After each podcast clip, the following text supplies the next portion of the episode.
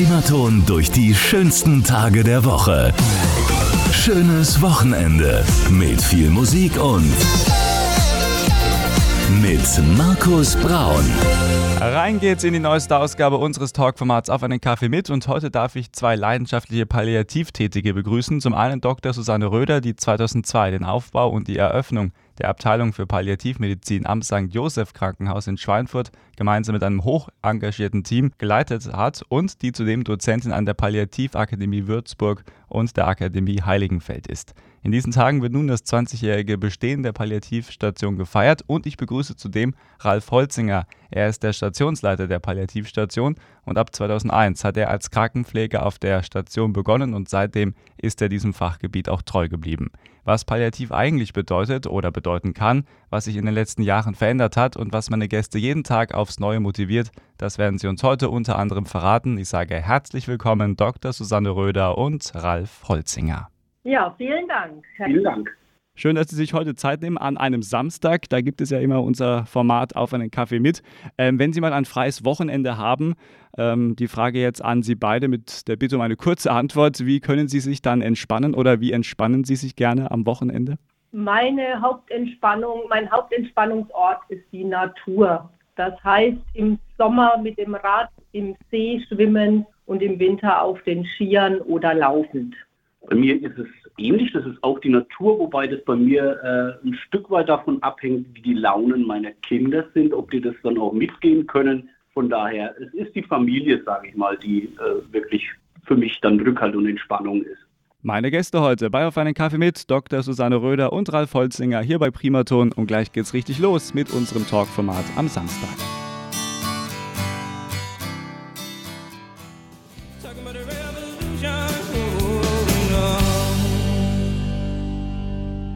So klingt unser Samstag mit unserem Talkformat auf einen Kaffee mit. Schön, dass Sie heute auch wieder bei uns sind. Und heute darf ich Dr. Susanne Röder und Ralf Holzinger vom St. Joseph Krankenhaus in Schweinfurt begrüßen. Unter anderem heute unser Thema, das 20-jährige Jubiläum von der Palliativstation. Darüber werden wir auch noch sprechen. Aber zu Beginn ähm, schaue ich immer ganz gerne mal auf die biografischen Punkte meiner Gäste. Und ich würde mit Ihnen ganz gerne beginnen, Frau Dr. Röder. Und zwar mit der Frage und auch mit der Chance, dass Sie sich kurz mal vorstellen, wo sind Sie geboren und wie würden Sie Ihre Kindheit vielleicht in ein, zwei Sätzen beschreiben? Ich bin in Werneck geboren, also hier in der Region, bin in Schweinfurt aufgewachsen und hatte eine sehr unbeschwerte Kindheit, bin dann aber eben mit äh, Sterben und Tod konfrontiert worden in der Familie. Und im Laufe des Studiums habe ich mir dann überlegt, in diese Richtung zu gehen, medizinisch. Dann darf ich die gleiche Frage auch nochmal an Sie weitergeben. Herr Holzinger, stellen Sie sich doch auch mal bitte in ein, zwei Sätzen mit der gleichen Frage vor. Ja, also ich bin in, in Hammelburg geboren 1974, ähm, da in der Nähe in Langendorf, ein kleines Örtchen, äh, aufgewachsen. Da wohne ich auch heute noch. Mir war relativ früh klar, dass es ähm, in die Pflege gehen soll. Auch nach dem Abitur habe ich mir gedacht, Pflege ist erstmal gut, mal gucken, was weiter passiert. Und dann gibt es eine das andere. Man merkt in der Ausbildung, okay, ähm, da ist möglicherweise im normalen Krankenhausbetrieb noch ein bisschen ein Defizit da und das hat mich dann schon immer interessiert. Und als 2001 dann äh, die Ausschreibung da war, dass das Josef Krankenhaus eine Palliativstation aufmacht, war für mich klar, da gehe ich hin und da bin ich dann auch hingegangen und auch dort geblieben, bis heute. Ähm, die Wahl Palliativ, was waren da die Beweggründe, dass Sie gesagt haben, okay, das möchte ich unbedingt machen? Die Frage auch gerne an Sie, Frau Dr. Röder. Wie, wie lange haben wir Zeit? naja, also so ein, zwei Sätze kriegen wir auf jeden Fall schon unter. Ein bisschen kompakt, wenn es geht, aber das, was Ihnen wichtig ist, dürfen Sie natürlich gerne sagen. Es, es, sind vielerlei Gründe. Also es ist schon so, dass zum einen für mich sehr, sehr wichtig war, interdisziplinär eng zusammenarbeiten zu können. Da haben wir hier auf der, im Palliativbereich wirklich die Chance. Und das heißt nicht nur, dass äh, Ärztinnen und Pflegefachkräfte eng zusammenarbeiten, sondern dass auch da die Therapeuten und Therapeutinnen mit einbezogen sind, Zielsorge, nicht zuletzt Patientinnen und Patient und auch deren Angehörige. Das ist im Palliativbereich, ja, da waren wir, glaube ich, ziemlich die Ersten im Palliativbereich im medizinischen. Das setzt sich jetzt hier auch sofort. Das mhm. war äh, so ein Beweggrund. Und ähm, ja, also mir war es früh wichtig, schwerkranke und ähm, auch sterbende Patienten adäquat versorgen zu können, was im damaligen Krankenhausbetrieb zumindest, als ich äh, mit dem Arbeiten angefangen habe nach der Ausbildung, nicht ganz so ideal möglich war, weil man das alles gegeben. Aber hier haben wir dann doch wirklich den Raum, die Zeit dafür, das auch adäquat machen zu können. Bei Ihnen war es ja wahrscheinlich ähnlich, Frau Dr. Röder. Ich habe auch gelesen, Sie haben eine Facharztausbildung in Berlin gemacht. Sie sind also dann auch, wenn ich das so sagen darf, ein bisschen rumgekommen. Aber 1998 gab es dann auch die Rückkehr in die Heimatstadt und zwar an das St. Joseph Krankenhaus als Fachärztin für Anästhesie. Ähm, was war das für ein Start für Sie und warum haben Sie sich äh, für diesen Start entschieden? Ich bin ja dann als Fachärztin tatsächlich erstmal wieder in die Anästhesie gegangen, hatte aber in Berlin viel Intensivmedizin gemacht mhm. und auch schon erste Kontakte zu dem damaligen Rikam-Hospiz und auch die Idee, eine Palliativstation an dem Klinikum Neukölln äh, aufzubauen. Und das war im Vorstellungsgespräch Thema und so ich, bin ich dann gefragt worden, tatsächlich nach drei Jahren, ob ich mir vorstellen könnte, die Palliativmedizin zu implementieren. Und mir war es wichtig, ganzheitlich medizinisch zu arbeiten, also eben nicht nur nach dem Körperlichen zu gucken, sondern auch, wie geht es der Psyche des Patienten, was macht das soziale Umfeld mhm. und wie sind die spirituellen Bedürfnisse, die ein Mensch mit einer schweren Erkrankung hat das hängt ja auch alles zusammen und das wird ja auch, habe ich manchmal so vielleicht äh, den Eindruck, äh, gerne mal vergessen, oder? Ja, es ist aufgrund auch der Belegungszeiten oftmals so, dass der Patient rein körperlich äh, durchuntersucht und behandelt wird und die drei anderen Aspekte so ein bisschen unter den Tisch fallen. Bevor wir jetzt dann auch gleich noch das Thema aufgreifen, Palliativmedizin, ein junges Fachgebiet. Diese Frage haben wir im Vorgespräch so ein bisschen schon mal ähm, erörtert oder uns auch schon mal rausgesucht äh, mit einem sehr hoffentlich spannenden Aspekt. Äh, Nochmal eine kleine private Frage an Sie beide. Ähm, gab es eigentlich jemals in der Kindheit oder in der Jugend auch mal den Moment, wo ein komplett anderer Berufswunsch eigentlich auf dem Tableau stand oder war das für Sie immer klar, es muss äh, etwas Medizinisches werden? Also in der Kindheit war der Wunsch nach Medizin noch nicht da. Und ich muss auch sagen, der hat sich sehr spät geformt, kurz vorm Abitur. Damals wollte ich als Kinderärztin nach Bolivien. Mhm. Ähm, ja, nun bin ich in Schweinfurt wieder gelandet. Ja, mir entlocken Sie da ein kleines Geheimnis. Also ich weiß gar nicht, ob man das hier auf der Station weiß. Tatsächlich war es so, dass ich in der Kindheit ähm, war mein Berufswunsch und der war sehr innig äh, für, für eine lange Zeit. Ich wollte tatsächlich äh, Priester werden, katholischer Priester. Okay. Das hat sich dann aber im Laufe der Pubertät so ein bisschen abgeschwächt. Und, aber das Soziale war dann trotzdem, das ist geblieben. Und da finde ich, ist die Krankenpflege doch ein ganz guter Kompromiss. Und unser großes Überthema heute ist die Palliativmedizin. Und wir haben im Vorgespräch eine sehr spannende Frage erörtert, und zwar Palliativmedizin, ein junges Fachgebiet. Ähm, darüber wollen wir jetzt ein bisschen sprechen. Ich würde mit Ihnen beginnen, Frau Dr. Röder. Ähm, mal ganz laienhaft gefragt und auch mal für viele Leute, wo ich auch glaube, dass viele denken, Mensch, äh, was ist das jetzt eigentlich nochmal genau? Was muss man sich darunter vorstellen? Was ist Palliativ eigentlich, beziehungsweise was kann Palliativ auch sein? Mal so eine kurze Übersicht. Palliativmedizin versteht sich als aktive, ganzheitliche Betreuung von Menschen mit einer schweren, weit fortgeschrittenen Erkrankung und einer begrenzten Lebenserwartung, wobei das Tage, Wochen und auch Jahre sein können. Ähm, ganzheitlich eben nicht nur das Körperliche, sondern das Psychische, das Soziale und das Spirituelle und die Angehörigen werden auch in der Palliativmedizin mit hineingenommen in die Begleitung.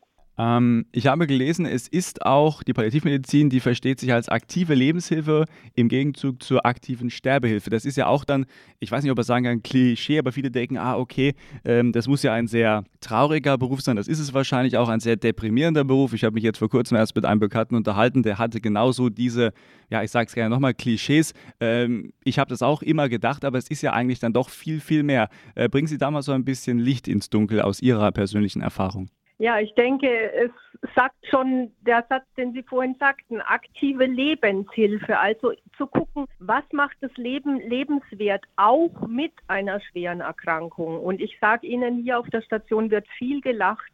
Wir haben Humor ist eine unserer wichtigsten Ressourcen, aber auch das Miteinander, die kleinen Dinge des Lebens wahrnehmen, schätzen, den Sonnenstrahl, den Wind in den Haaren. Also wirklich ganz bewusst die Zeit zu spüren und zu leben. Wie sind da Ihre Eindrücke? Sie als ähm, ja, Stationsleiter, Herr Holzinger, was, äh, was können Sie dazu beisteuern? Ähm, was sind da Ihre Erfahrungen? Ich kann es nur bestätigen. Also tatsächlich hier unheimlich viel gelacht. Das meint man oft gar nicht. Mhm. Und ähm, das sind auch immer diese, diese, diese besonderen Momente, die das hier so arbeitenswert machen. Also diese kleinen Momente, die man täglich erlebt an den Patientinnen und Patienten. Ähm, für mich so ein, so ein Highlight war, war im letzten Sommer, als eine Patientin mich gefragt hat, ich hatte sie gerade in den Garten gefahren, wollte eine Zigarette rauchen, weil sie hat mich noch nie ohne Maske gesehen. Mhm, okay. Man mich mal ohne Maske sehen könnte. Und ich sagte, also klar, hier sind wir draußen, ich nehme die Maske ab und sage noch so, na, ist eigentlich schlimm. Und sie sagt mir, es geht. da hätte mich fast, da hätte mich fast zerrissen. Und das sind so diese, die, die kleinen Momentchen. Und ähm, derlei Schätze erleben wir halt einfach so häufig hier. Und ähm, das ist nicht nur für, für uns natürlich erleichternd, klar ist es auch für die, für die Leute, die wir versorgen, ist das ähm, mhm. erleichternd, dass wir merken. Und auch für die Angehörigen, für die Besucher, dass es hier, äh, dass hier nicht alle mit Trauermine rumlaufen, sondern dass es hier einfach ein Ort mit einer besonderen Atmosphäre einfach ist. Da haben wir jetzt auch noch Glück, sage ich mal, mit dieser räumlichen Lage, dass wir so ein einzelstehendes Gebäude sind, einen schönen Garten haben vorne dran. Mhm. Und ja, da kann man tatsächlich leben, ja. Und das ist genau das, was wir, was wir erreichen wollen. Und da haben wir die Chancen und die nutzen wir so gut wir können, jeden Tag. Das ist natürlich auch schön, dass wir heute das mal so ein bisschen beleuchten können, oben eben auch mal vielleicht mit dem einen oder anderen Klischee aufzuräumen. Deswegen schon mal vielen Dank, dass Sie sich heute nochmal Zeit nehmen hier für auf einen Kaffee mit. Ähm, bei der Vorbereitung habe ich auch ähm, so zwei, drei sehr interessante Punkte gelesen, so Stichworte. Die würde ich jetzt gerne mal so mit Ihnen ein bisschen besprechen. Und zwar zum einen Achtung des Menschen, Würde jeder Person, finde ich ganz, ganz wichtig, die sollte bewahrt werden. Und dann natürlich auch äh, die professionelle Seite, also Ihre Arbeitsseite quasi professionell und auch kompetent arbeiten arbeiten. Ähm, können Sie uns das mal ein bisschen strukturieren? Also ähm, natürlich ganz, ganz wichtig wahrscheinlich diese beiden Punkte Achtung und Würde jedes Menschen und vor allem auch jeder persönlichen Situation, weil es ist ja auch äh, jeder ganz individuell dann auch eben, äh, wenn er äh, dann ja die Palliativmedizin in Anspruch nehmen muss. Ja, also die Würde des Menschen ist unantastbar, heißt es ja. Und es geht uns darum, den Menschen in seinem So-Sein zu achten. Das heißt, erstmal zu gucken, wo steht der Mensch, was will der Mensch, was will der Mensch auch von uns. Ähm, und das ist sehr unterschiedlich. Ähm, beim einen ist die spirituelle Verankerung sehr stark, ohne jetzt viele sagen, ich gehe schon lange nicht mehr in die Kirche, aber ich glaube, dass es da eine höhere Macht gibt. Mhm. Das ist natürlich ein schöner Einstieg, um in Kontakt zu kommen, um wirklich auch die größere Dimension mit in den Blick zu nehmen. Denn auf der irdischen Ebene ist es natürlich so, wir wissen, wir kommen in diese Welt, wir leben in dieser Welt und wir werden aus dieser Welt gehen. Und die Menschen, die zu uns kommen, wissen, dass ihnen nicht mehr allzu viel Zeit bleibt oder wissen es auch nicht, weil sie es verdrängt haben, weil das der Seele gerade auch gut tut. Und das lassen wir dann auch stehen. Also es geht auch nicht um Aufklärung um jeden Preis, mhm. sondern wirklich zu gucken, da hineinzuwachsen in die Situation und zu gucken, was geht noch und gar nicht so sehr zu gucken, was geht nicht mehr. Spannende Punkte, ja. Das ist auch nachvollziehbar. Ähm, wir wollen jetzt mal diesen ähm, Punkt aufgreifen, also quasi auch den Beweggrund, warum wir heute auch dieses Gespräch führen, und zwar 20-jähriges Jubiläum beziehungsweise das 20-jährige Bestehen der Palliativstation am St. Josephs Krankenhaus. Ähm, da können wir auch gleich nochmal so ein bisschen drauf gucken, wie sie auch dann mit den Angehörigen dann auch arbeiten. Ähm, aber vor 20 Jahren, am 15. Januar 2002, ging es los. Frau Dr. Röder, wie genau ging es los und was war eigentlich vielleicht auch eine große Herausforderung, um dieses Projekt dann auch zu starten? Die Herausforderung war, dass die Handwerker hinten zur Tür rausgingen und vorne die erste Patientin begrüßt wurde. Wirklich? Das so war, so ja, zeiteng, okay. So genau. Es war Wahnsinn. Winter, es war Schneematsch ähm, wir haben dann geguckt, dass wir die Patientin gut über unseren frisch verlegten Teppich kriegen. Okay. Ähm, und haben uns wahnsinnig gefreut als Team. Ähm, es, wir wissen heute auch noch ihren Namen und die Zeit, wie sie da war und wer sie eingewiesen hat. Mhm. Das war auch spannend. Wer überweist wer verlegt in die Palliativstation, in eine neue Abteilung, wo keiner so genau wusste, was ist das eigentlich. Und ich muss sagen, ich bin sehr dankbar ob der Presse, die jetzt eben versucht, da Licht ins Dunkel zu bringen, denn damals wurde leider geschrieben, es eröffne die Sterbeklinik. Und damit haben wir wirklich Jahre gekämpft, denn wir sind eine Lebensklinik, wie ich schon sagte. Das mhm. heißt, es geht darum, Leben bis zum Schluss. Und natürlich versterben auch Menschen bei uns genauso wie im Krankenhaus und zu Hause. Mhm. Aber in erster Linie geht es um eine Schmerz- und Symptomkontrolle und eine Linderung der Beschwerden, um nach einem kurzen stationären Aufenthalt wieder nach Hause entlassen zu werden. Und so war natürlich dann auch die Entlassung dieser Patientin ähm, ja wunderbar für uns zu sehen. Wir konnten ihr helfen, sie war schmerzgelindert und symptomkontrolliert und ist dann wieder nach Hause. Ja, also wirklich die aktive Lebenshilfe. Ähm, jetzt haben Sie schon also ein paar Punkte genannt und da ist es auch äh, nach meiner Auffassung ein bisschen durchgeschwappt, aber trotzdem nochmal die direkte Frage, warum wurde die Palliativstation eigentlich eingerichtet und äh, gab es da irgendwie Gegenwind? Sie haben jetzt schon mal angesprochen, die Presse hat da nicht so schön darüber berichtet. Ähm, wie war da dieser Anfang und warum gab es diese Station? Was war die Idee? Die Idee kam sicher zum einen ähm, durch den damaligen Krankenhausdirektor und äh, seine Vertreterin, die gesagt haben, da gibt es ein Gebäude, das soll verkauft werden vom äh, Dr. Knüpfer und ähm, das wäre doch ein Ort, wo Palliativmedizin einen Platz haben könnte und auch die Kongregation als Träger des Krankenhauses St. Josefs hat es ja auf sein, ihre Fahnen geschrieben. Ähm, Begleitung von Schwerkranken und Sterbenden ist ein äh, Teil und mhm. dadurch ist es dann entstanden. Ah, okay, alles klar. Vielen Dank, dass Sie uns das heute nochmal so ein bisschen erklären und auch dann nochmal eben der Presse auch die Chance geben, dass wir das dann auch alles jetzt dann mal ähm, sehr nah und verständlich auch alles rüberbringen. Ähm, allerdings aus Zeichengründen probiere ich immer so ein bisschen das alles ein bisschen zu raffen. Deswegen, falls irgendwas untergeht, was Sie sagen, unbedingt, das muss noch mit eingebaut werden, sagen Sie das gerne jederzeit. Ähm, ich würde auch Sie gerne, Herr Holzinger, gerne wieder mit ins Boot nehmen, nicht, dass wir Sie vergessen, um Gottes Willen. Ähm, was leistet die Palliativstation heute im Vergleich vielleicht auch zum Start. Und wir müssen auch dieses nervige Wort mit C mit einbauen. Corona, vielleicht hat sich dadurch auch etwas äh, verändert oder nochmal größere Herausforderungen sind dadurch entstanden. Was können Sie uns dazu sagen? Ja, also die Pandemie war äh, für uns schon eine Herausforderung, wobei ich schon sagen muss, dass man im Vergleich zu dem, was man hört von den Isolierstationen und von den Intensivstationen, auch nicht zuletzt bei uns im, im Krankenhaus St. Josef, denke ich, wir sind schon relativ glimpflich davon gekommen. Und da bin ich sehr dankbar dafür. Wir konnten unseren Betrieb aufrechterhalten, einen relativ normalen Betrieb. Ähm, es sind so zwei Punkte, die für uns schon äh, herausfordernd waren. Zum einen ist es natürlich so mit Masken, mit allgemeinen Abstandsregeln, dass wir hier eine gewisse Distanz aufbauen mussten.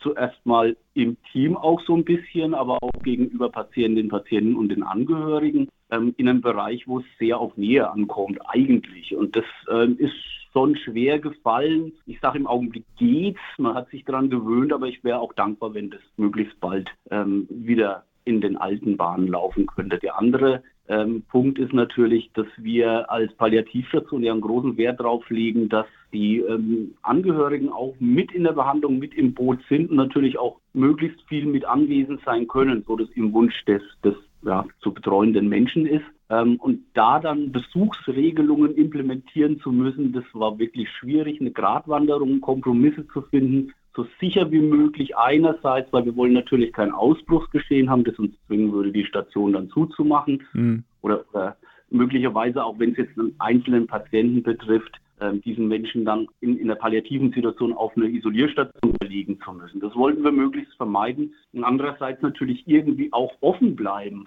Und ja, also ich glaube schon, dass wir unterm Strich äh, Kompromisse gefunden haben, die auch immer wieder mit Ausnahmeregelungen verbunden waren. Im individuellen Fall zu schauen, da muss man auch wieder gucken, verstrickt man sich nicht in zu vielen Ausnahmen. Das war so unser Punkt. Und ich meine, man darf auch nicht vergessen, wir sind halt ein alleinstehendes kleines Krankenhäuschen, mehr oder weniger. Wir können zum Josef-Krankenhaus, aber unsere Tür geht ja raus auf die Straße. Mhm. Ähm, wir haben keinen Pförtner. Das heißt, wir müssen natürlich auch die, die Besucher, die da ein- und ausgehen, natürlich dann auch alle kontrollieren. Und das weiß, denke ich, auch jeder, der jetzt vielleicht in der Gastronomie oder sonst wo arbeiten muss, der ähm, oder die das dann kontrollieren muss, die Impfnachweise und so weiter. Das ist natürlich neben der Arbeit dann auch noch immer was, was man, ja, was auch mal auffällt und wo man sich gerne auch vielleicht doch lieber den Patientinnen und Patienten im eigentlichen Sinne widmen würde.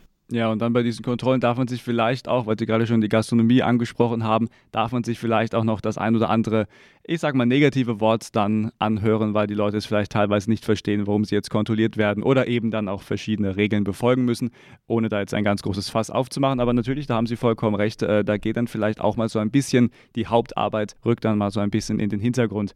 Ähm, um dieses Themenfeld jetzt mal nochmal ein, ein bisschen kompakter abzuschließen, äh, auch die Frage an Sie, Frau Dr. Röder, die Angehörigen und auch das Sozial soziale Umfeld von den Patienten ähm, sind Ihnen ja ganz, ganz wichtig und sie werden auch von Ihnen wahrgenommen, begleitet und beraten. Das äh, gab es in der Vorbereitung wirklich als ähm, ja, fettgeschriebenen Satz. Ähm, die Wichtigkeit dieses Satzes können Sie vielleicht nochmal unseren Hörern kurz erklären aus Ihrer täglichen Sicht.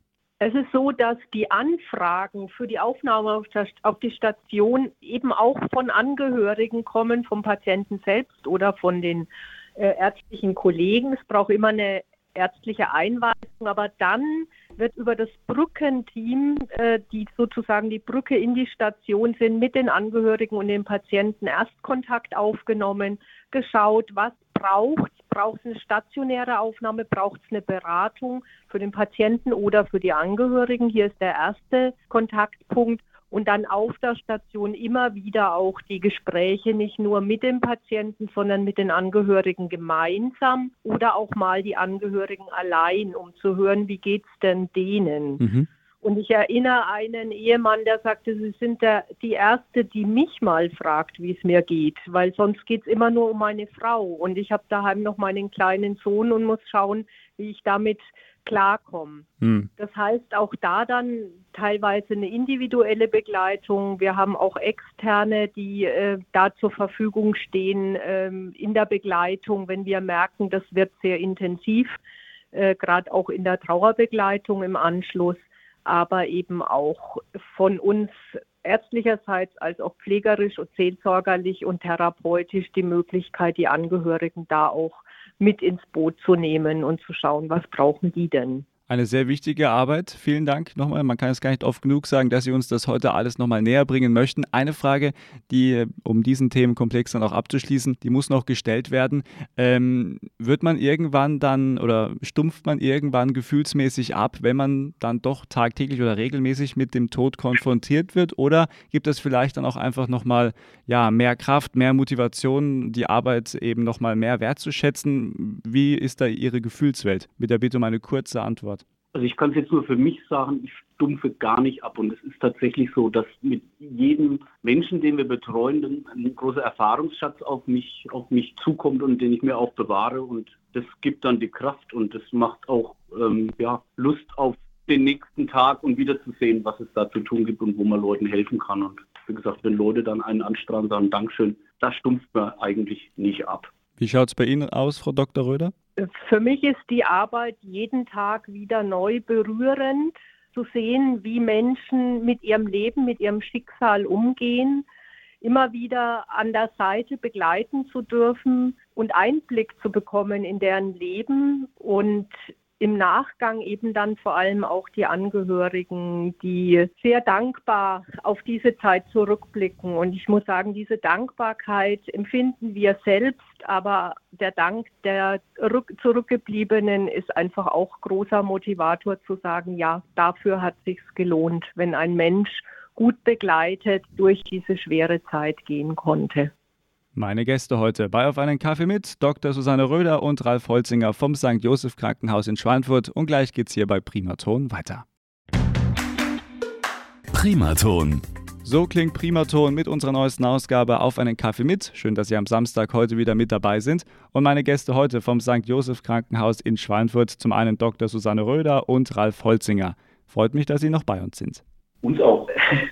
Wir kommen jetzt zu unserer Genussfrage Musik. Die spielt hier eine ganz, ganz wichtige Rolle. Und äh, die Frage an Sie beiden, was spielt denn Musik in Ihrem täglichen Leben eigentlich für eine wichtige Rolle? Oder keine wichtige Rolle? Wie schaut es bei Ihnen aus? Ja, für mich ist es ähm, auch Lebensqualität. Ja, also das gehört, wir machen Lebensqualität, wenn man das so sagen kann. Da muss man natürlich auch selbst Lebensqualität haben. Wenn man Leben geben will, muss man Leben tanken. Da ist für mich Musik ganz, ganz wichtig. Ähm, für mich so mehr der härtere Gangart Heavy Metal Bereich. Das ist seit Jugendbeinen an, begleitet mich das, aber man tut sich natürlich auch anders so ein bisschen orientieren, aber ist unheimlich wichtig und für mich auch für die Fahrt jetzt von der Arbeit zur Arbeit, zum Umschalten von Privat auf, jetzt bin ich der Pfleger Ralf, da ist die Musik auch ganz, ganz, ganz wichtig. Äh, Frau Dr. Röder, wie schaut es bei Ihnen aus? Ja, also für mich hat Musik auch einen wichtigen, äh, eine wichtige Komponente. Vor allem die Nähe zu unserem Theater ist wunderbar, weil man da wirklich auf die Schnelle bis vor der Pandemie immer noch mal eine Konzertkarte ergattern konnte. Und äh, die Bamberger, das ist einfach wunderbar, dass wir die in der Nähe haben. Das heißt, Klassik ist so ein, ähm, ein Bereich, der für mich sehr wertvoll ist, mhm. aber auch quer durch die Radiosender, wenn nicht ganz so viel geredet wird. Okay. Ähm, natürlich, die Informationen zwischendrin sind auch gut und wichtig, aber wenn ich wirklich Musikgenuss haben will, dann ähm, gucke ich, was da so gut tut. Und wie wir heute ja auch schon gelernt haben, der Humor oder auch generell eine positive äh, Gewandtheit zum Leben spielt ja auch eine sehr wichtige Rolle. Und ähm, vielleicht kann man auch sagen, dass Ihre beiden Musikwünsche da auch sehr gut mit reinpassen. Wir fangen mit Ihnen an, Frau Dr. Röder, und zwar Ihr Liedwunsch mit Abstand ganz nah von HB Music Production. Ähm, was ist das für ein Projekt und äh, ja, warum haben Sie sich für diesen Song entschieden?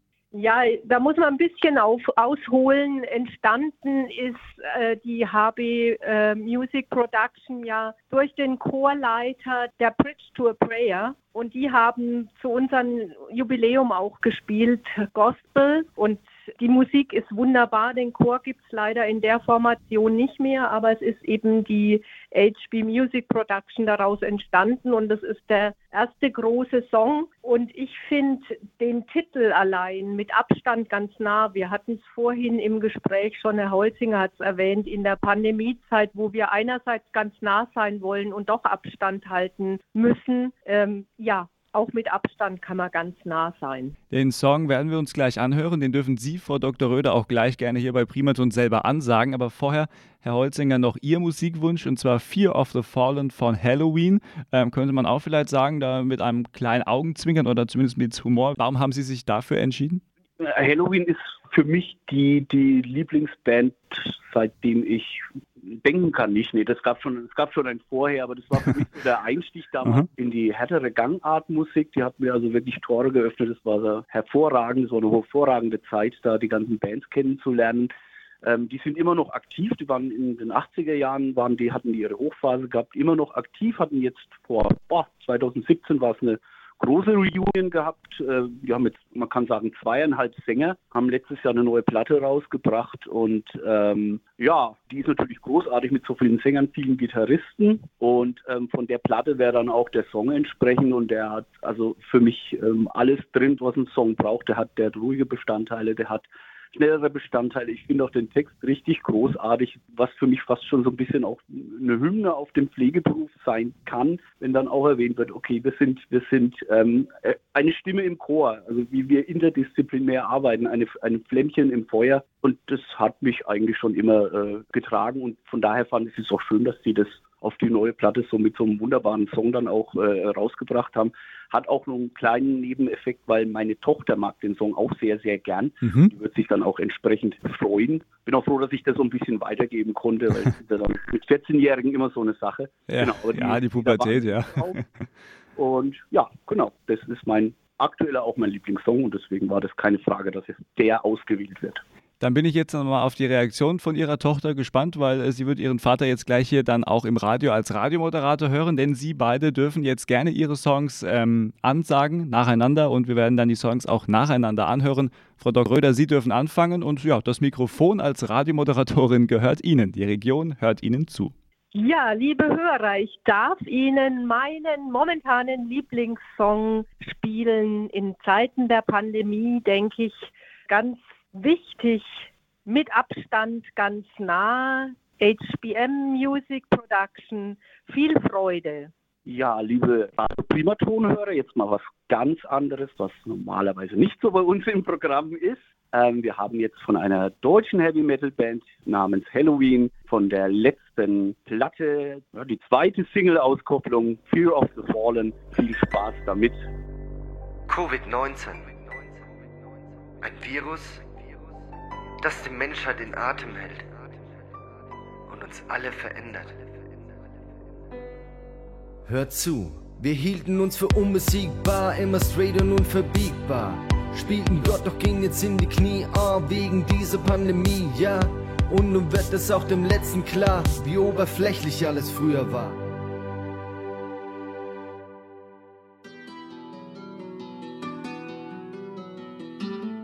Primaton.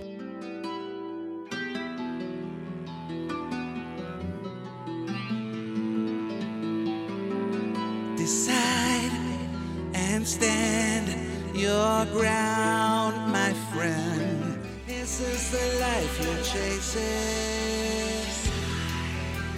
So klingt unser Wochenende mit Primaton und unserer neuesten Ausgabe von Auf einen Kaffee mit und gerade diese beiden Songs gehört die Musikwünsche von meinen beiden Gästen und zwar zum einen Dr. Susanne Röder und Ralf Holzinger vom St. Josef Krankenhaus in Schweinfurt. Also zwei großartige Songs. Vielen Dank, dass Sie die heute mit uns geteilt haben. Und äh, so langsam aber sicher neigt sich unser Gespräch leider schon dem Ende entgegen. Wir müssen aber noch einen wichtigen Punkt unterbekommen und zwar nochmal so kurz drauf schauen, wie eigentlich die tägliche Arbeit auf der Palliativstation aussieht. Und äh, ich habe bei der Vorbereitung eine sehr interessante Sache gefunden, und zwar das Erinnerungsbuch. Vielleicht starten wir mal damit, Frau Dr. Röder. Was hat es denn mit dem Erinnerungsbuch auf sich? Ja, das Erinnerungsbuch haben wir seit Beginn der Station. Es ist ein Buch, in dem die Angehörigen eine Seite gestalten dürfen über den Menschen, der bei uns auf Station lag und verstorben ist. Das ist ein Erinnerungsbuch eben für uns als diejenigen, die diesen Menschen betreut haben, aber eben auch für die Angehörigen. Und es wird oftmals auch verknüpft mit einem Dank ans Team, diese Einträge. Und sie sind oft sehr berührend, ähm, was da geschildert wird. Und wir haben in der Tat jetzt 20 solcher Bücher für jedes Jahr eines. Das ist eine große Menge und äh, wahrscheinlich auch ein Angebot, so bezeichne ich das jetzt mal, was gut angenommen wird, weil wahrscheinlich jeder Angehörige hat natürlich auch dann ja ganz verschiedene Emotionen, die er dann auch niederschreiben möchte oder natürlich auch eben dann seine Danksagungen. Ja, das ist das eine. Und das andere, diese Bücher stehen immer jahresaktuell noch im Wohnzimmer. Und das heißt, der ein oder andere Angehörige und auch Patient blättert schon im Vorhinein in diesen Büchern und auch da entspinnen sich oftmals wunderbare Gespräche heraus. Man denkt erst, darf man das? Ist es nicht so konfrontativ? Mhm. Aber nein, der Tod kommt keine Minute früher, nur weil man darüber spricht. Zitat eines bekannten Schweinfurter Theologen. Jetzt lassen Sie uns nochmal auf Ihre tägliche Arbeit schauen. Herr Holzinger, ähm, Sie als Stationsleiter, was sind so Ihre Aufgaben? Was äh, arbeiten Sie tagtäglich, um dann auch da eben erfolgreich dann eben auf der Palliativstation zu sein? Also in erster Linie sehe ich mich quasi als leitenden Pfleger oder pflegenden Leiter. Ähm, ich bin in erster Linie Krankenpfleger. Da gucke ich, dass ich so oft wie möglich natürlich in die Patientenversorgung reinkomme. Das ist das, warum ich angetreten bin.